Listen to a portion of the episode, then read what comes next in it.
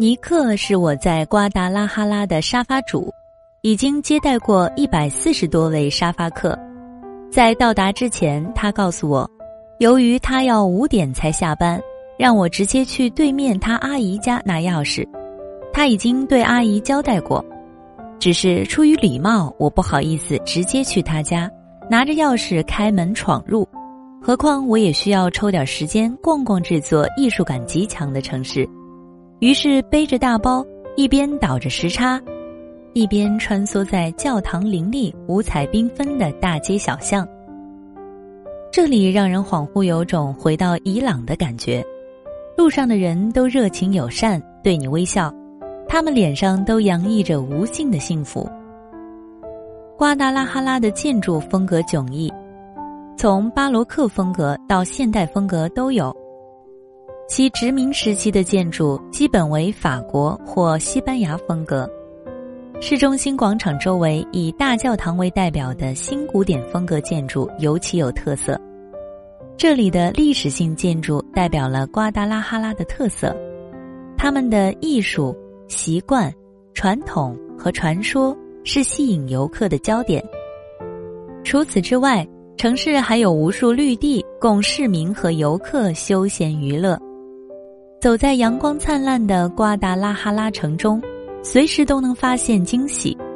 这里果真是墨西哥最具艺术感的城市，精美绝伦的教堂，漫天盘旋的灰鸽，浪漫精致的马车，气息浓郁的殖民区，随处可见的艺术家，辛勤工作的擦鞋工，都配合着流动着的喷泉和人群，在炙热的阳光下存在着。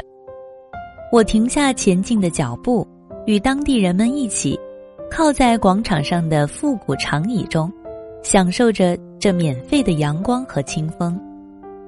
这里的广场竟然还有免费的 WiFi 和充电插座，看到很多当地人躺在阳光下的长椅中，手机放着充电，自己却倒头睡去。慵懒散漫的生活气息散落在城市的每个角落。艺术之都的气质，只有身临其境，才能真正懂得其间美好。这里完全没有中国人，也很少游客，可以感受纯粹的当地人生活。只是这里的人都讲西班牙语，几乎没能找到可以讲英语的。每次问路或者对话，几乎都是他们用西语，我用英语，然后乱指一阵。各种肢体语言，完全是鸡同鸭讲，欢乐无比。后来我发现，我完全不必绞尽脑汁的想用英语去表达，其实我直接讲中文效果也一样。反正对于他们来说都是听不懂的，都属于外语。穿过五彩的房屋，来到沙发主尼克的家，还没找到，就听到远处有人喊：“Hello。”这里，这里，一对漂亮的母女为我指路，他们住在尼克对面，应该是他的亲戚。他告诉过他们，今天会有一名中国人要过来，所以他们一眼就看出我了。尼克家除了我之外，还接待了另外两个美国女生，一个法国女生。他说我是他第二个中国沙发客，就在前几个月。他也接待过一个中国女生，并给我看她的留言。很巧的是，那女生也来自杭州。我笑着对尼克说：“杭州女子在中国可是很厉害的哦。”他真信了，且无比确定。因为来到墨西哥瓜达拉哈拉做沙发客，仅有的两个女子都来自杭州。我当时就想。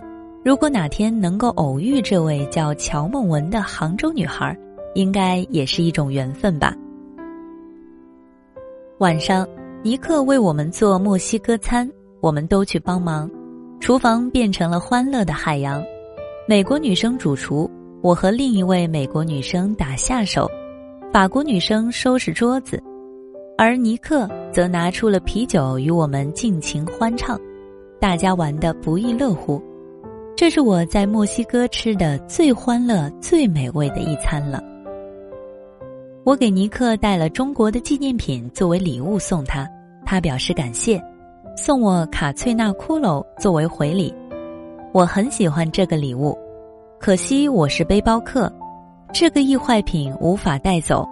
临走时把它放回了收藏柜，留给下一个更适合他的沙发客吧。墨西哥人崇拜骷髅，崇拜死亡是有历史依据的。卡翠娜几乎可以成为墨西哥的国粹之一，之后在很多地方都可以看到。墨西哥人喜欢把死亡挂在嘴边。他们调侃死亡，与死亡同寝，庆祝死亡。死亡是墨西哥人最钟爱的玩具之一，是墨西哥人永恒的爱。不可否认，在墨西哥人面对死亡的态度里，或许有着与别人一样的恐惧，但是至少墨西哥人从不避讳死亡，他们用耐心、轻蔑和调侃直面死亡。我们只有一生，必须让自己每天都快乐。